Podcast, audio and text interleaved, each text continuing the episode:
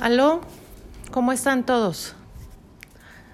¿Listos para seguir aprendiendo a hacernos cargo de nosotros mismos? Vamos a ver si es cierto.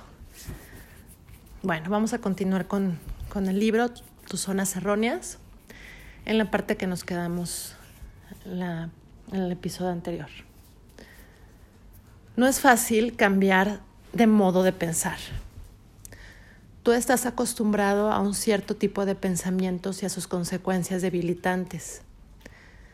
Hay necesidad de trabajar mucho para poder deshacerse de los hábitos de pensamiento que has asimilado hasta ahora. Es fácil ser feliz, pero aprender a no ser desgraciado puede resultar difícil.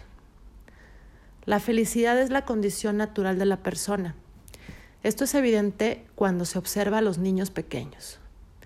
Lo que es difícil es deshacerse de todas los deberías y tendrías que que has digerido en el pasado.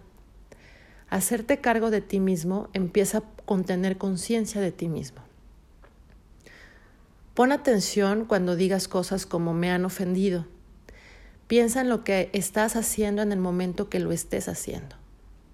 El nuevo pensamiento requiere ser consciente de tus viejos pensamientos. Te has acostumbrado a patrones mentales que identifican las causas de tus sentimientos en hechos externos. Has empleado miles de horas de esfuerzo para apoyar estos pensamientos y tendrás que equilibrar la balanza poniendo miles de horas de pensamientos nuevos. Unos pensamientos que asumen la responsabilidad de tus propios sentimientos. Es difícil, realmente es muy difícil, pero ¿qué importa? Ciertamente no es motivo para dejar de hacerlo. Recuerda los tiempos en que estabas aprendiendo a manejar un automóvil con, cambios manuales. Te enfrentabas con un problema que parecía insuperable. Tenías tres pedales, pero solo dos pies con que manejarlos. Lo primero fue tomar conciencia de la complejidad de la tarea. Suelta el embrague lentamente, el coche demasiado rápido, hay sacudidas, aprieta el pedal del acelerador al mismo tiempo que sueltas el embrague el pie derecho para el freno, pero el embrague tiene que entrar o pegarás otra sacudida. Millones de señales mentales, siempre pensando y usando tu cabeza. ¿Qué hago? Estoy consciente, alerta, y al cabo de mil pruebas, equivocaciones y esfuerzos reiterados, llega el día en que te subes a tu coche y sales conduciendo. Nada de vacilaciones, nada de sacudidas ni de pensamientos. Conducir con embrague manual se ha convertido en algo completamente natural. ¿Y cómo lo hiciste? Con gran dificultad, con mucho pensar en el presente, mucho recordar, con trabajo y esfuerzo. Tú sabes regular tu mente cuando se trata de realizar trabajos físicos, tales como enseñar a tus pies o a tus manos a que coordinen sus esfuerzos para conducir un coche. El proceso es menos conocido, pero funciona igual en el universo emocional. Has aprendido los hábitos que tienes hasta ahora usándolos y reforzándolos durante toda tu vida. Te sientes desgraciado, enfadado, herido y frustrado automáticamente porque así aprendiste a pensar hace mucho tiempo. Has aceptado tu comportamiento y no te has preocupado de la posibilidad de cambiarlo. Pero puedes aprender a no ser desgraciado a no estar enfadado o herido o frustrado del mismo modo que aprendiste todas esas actitudes de autofrustración. Por ejemplo, se te ha enseñado que ir al dentista es una experiencia desagradable y que está asociada con sensaciones de dolor. Siempre has sentido que era desagradable e incluso te has dicho a ti mismo cosas como dio el torno. Yo creo que es más bien Dios el torno. Pero todas estas reacciones aprendidas, tú podrías cambiarlas. Tú podrías hacer que la experiencia funcionara a tu favor si decidieras que se trata de un procedimiento agradable. Podrías, si realmente decides usar tu cabeza, hacer que el ruido del torno te haga pensar en una hermosa experiencia sexual y cada vez que suene su ronroneo podrías entrenar a tu mente a que se imagine el momento más orgiástico de tu vida. Podrías pensar diferentemente sobre lo que solías llamar dolor y elegir sentir algo nuevo y agradable. Te resultará más agradable y gratificante dominar tus propias circunstancias dentales que aferrarte a los, a los, a las viejas imágenes y simplemente resignarte. Quizá te cueste creerlo. Puede que digas algo así como, yo puedo pensar en lo que quiera, pero igual me siento desgraciado cuando el dentista me mete el torno en la boca. Esto nos lleva de vuelta al embrague manual. ¿Cuándo creíste que podías manejarlo? Un pensamiento se convierte en una certidumbre cuando lo elaboras, no cuando pruebas hacerlo una vez y luego tomas como pretexto tu falta de pericia o fracaso inicial para dejar de hacerlo.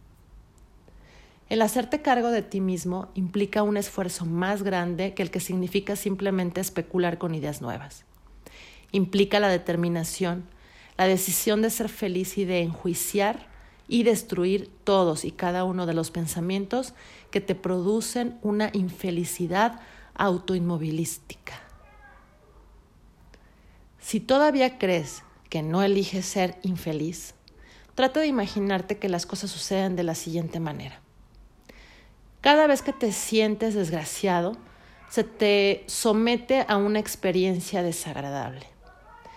Tal vez estás encerrado solo en una habitación durante mucho tiempo u obligado a meterte en un ascensor lleno de gente. No, obligado a meterte en un ascensor lleno de gente donde debes pasar varios días. Te puedes dejar sin comer, o obligarte a comer un plato que encuentras particularmente desagradable. O quizá te torturan. Otra gente te tortura físicamente en vez de torturarte tú mismo mentalmente. Trata de imaginarte que se te somete a cualquiera de estos castigos hasta que logres deshacerte de las sensaciones penosas. ¿Cuánto tiempo crees que seguirías aferrándote a ellas? Lo más probable es que te harías cargo de tus sentimientos y sensaciones rápidamente. Así pues, no se trata de si puedes o no hacerte cargo y controlar tus sentimientos y sensaciones, sino de que si lo harás realmente o no lo harás. ¿Cuánto aguantarás antes de decidirte? Algunas personas eligen volverse locas antes de hacerse cargo de sí mismas y controlar sus vidas. Otras simplemente se entregan y se hunden en una vida, llena de sufrimientos porque el dividendo de la compasión recibida es mayor que la recompensa de ser feliz. De lo que aquí se trata es de tu capacidad de elegir la felicidad, o por lo menos de no elegir la infelicidad en cualquier momento dado de tu, de tu, de tu día. Este puede que sea una idea apabullante, pero es a la vez una idea que debes considerar cuidadosamente antes de rechazarla, puesto que su rechazo significa darte por vencido. Rechazarla es creer que un tercero está a cargo de ti, pero la elección de la felicidad podría resultarte más fácil que algunas de las cosas que a diario complican tu vida. Igual que tienes libertad para escoger la felicidad en vez de la infelicidad, Eres también libre de elegir entre un comportamiento autorrealizante en vez de un comportamiento autoderrotante. Si en este tiempo conduces un coche, lo más probable es que te encontrarás frecuentemente en atascos de tráfico. ¿Te enfadas entonces o insultas a los otros conductores?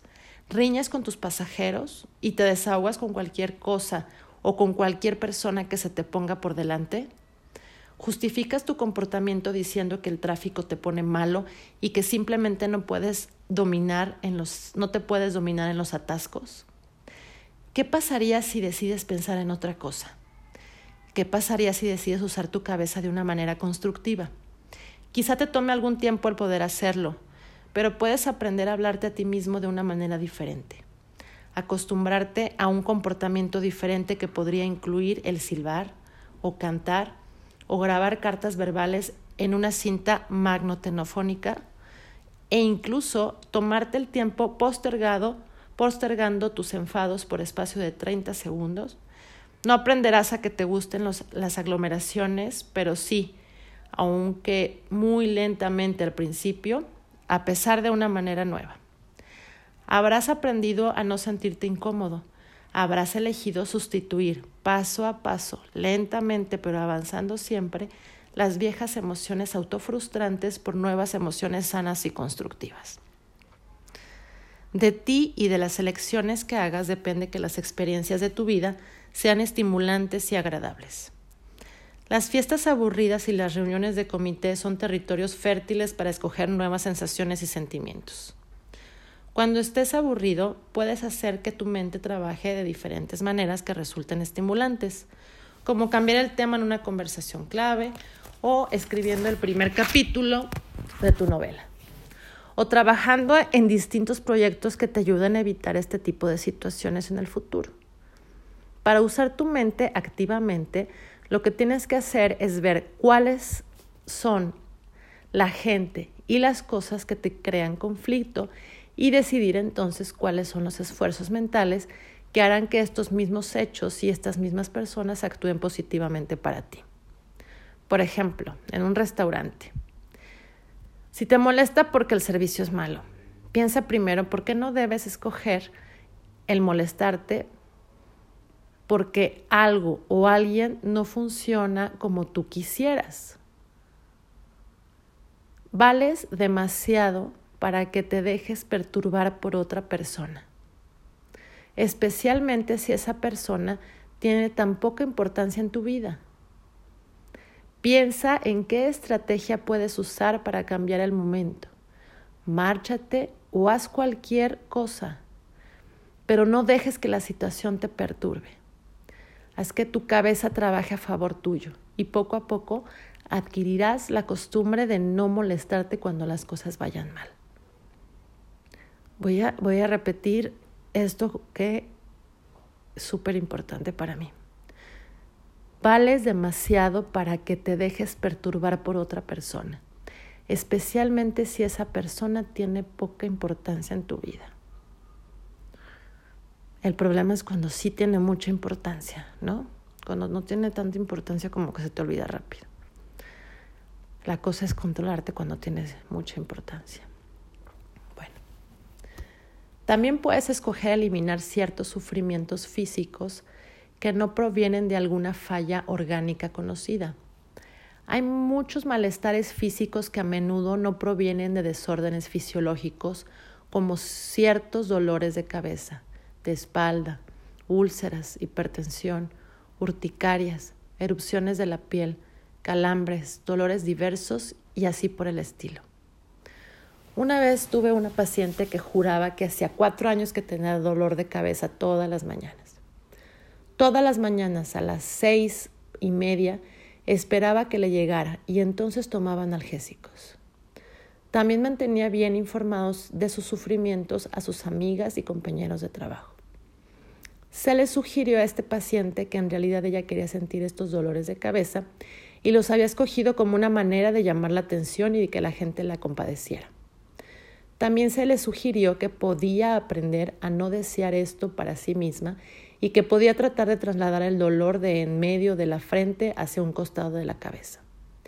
Ella iba a aprender a controlar su dolor de cabeza o a darse cuenta de qué de qué lo controlaba haciéndolo cambiar de lugar.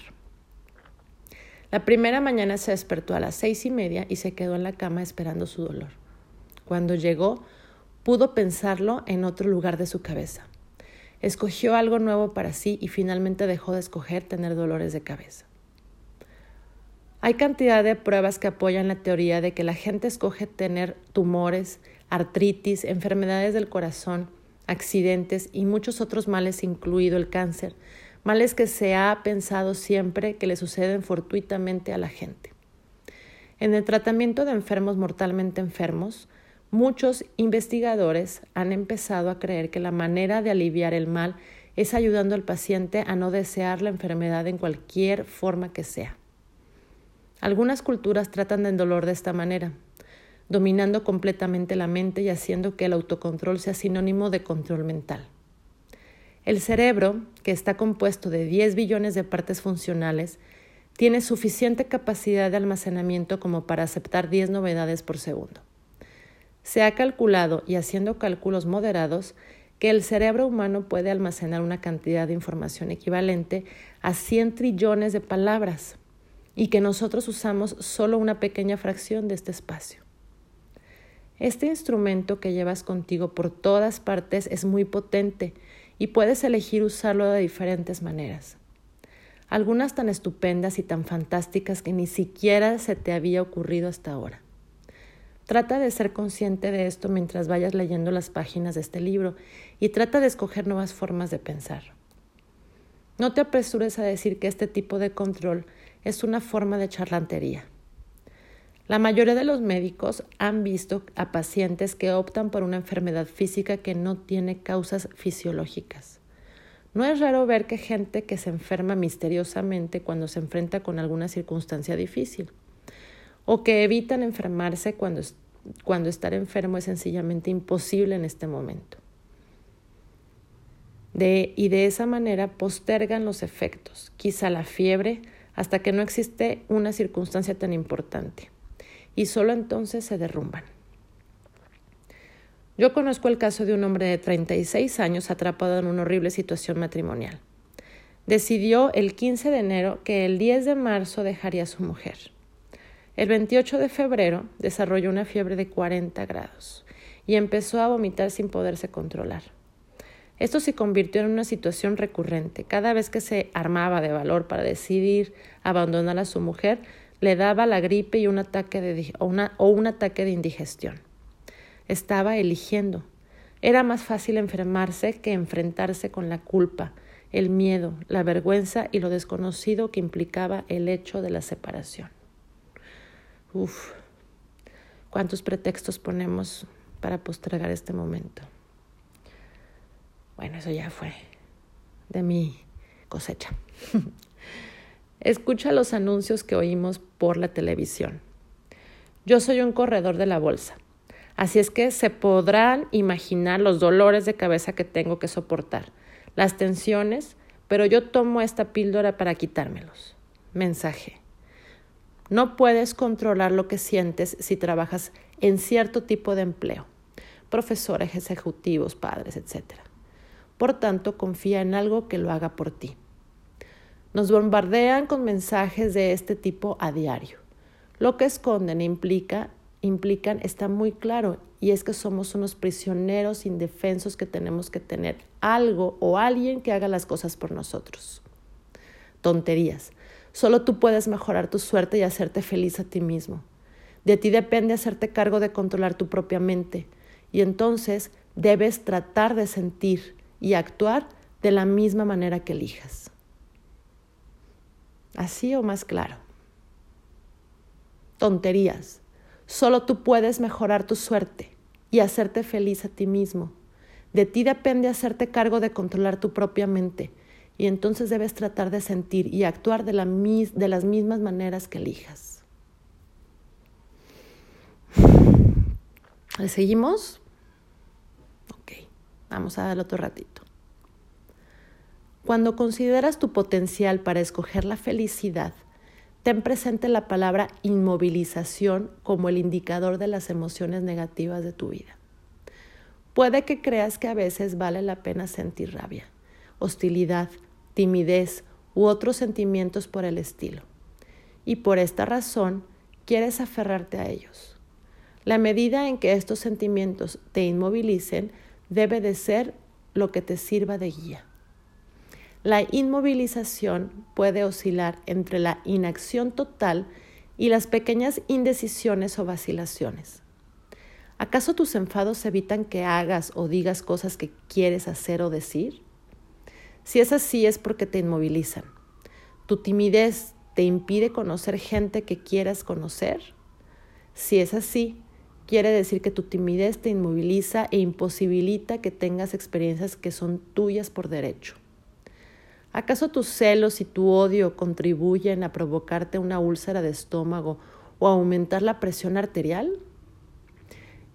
¿Evitan que hagas tu trabajo eficaz en tu empleo? ¿No puedes dormir o hacer el amor por alguna sensación negativa del momento presente? Todos estos son signos de inmovilización. Inmovilización, un estado que en grado mayor o menor imposibilita que funciones al nivel que consideras funcionar. Perdón, que quisieras funcionar. Si ciertos sentimientos te conducen a este estado, no vale la pena que sigas buscando más razones para deshacerte de ellos.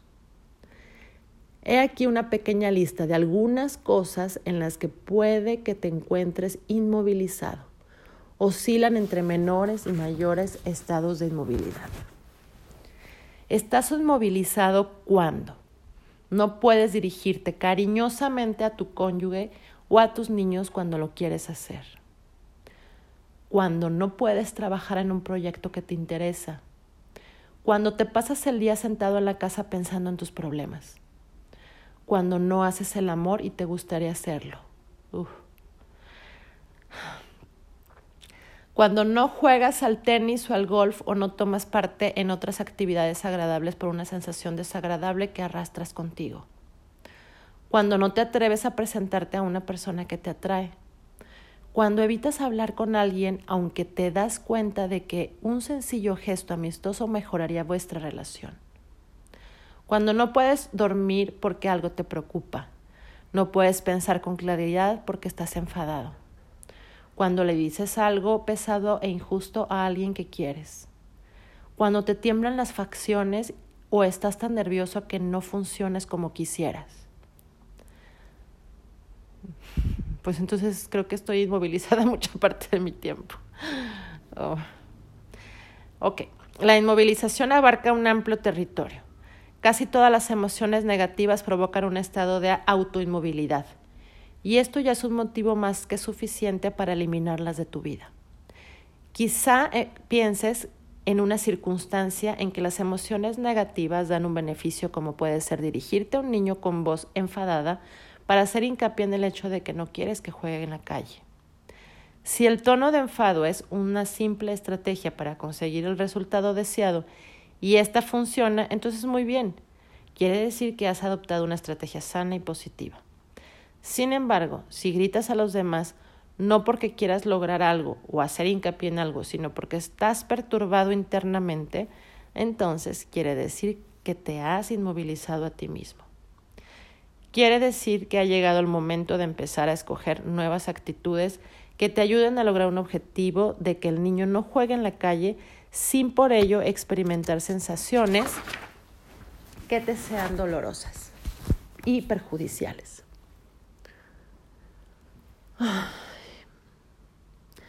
Más adelante vamos a platicar también sobre el tema de la ira y de la manera en que se puede postergar y apaciguar. Bueno, voy a, parar un poquito aquí para que nos demos un break y reflexionemos sobre todos los pensamientos y las sensaciones que, que nos inmovilizan todos los pretextos que ponemos físicos y mentales para no hacer lo que ya sabemos que debemos de hacer.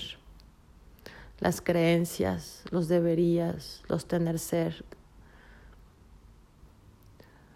Y en el siguiente capítulo vamos a hablar de la importantísima experiencia de vivir el momento presente. Bueno, Espero que les haya gustado. Vamos pensando un poquito en esto de la inmovilización, en las creencias y seguimos pensando en los pensamientos y sus consecuencias. Besitos.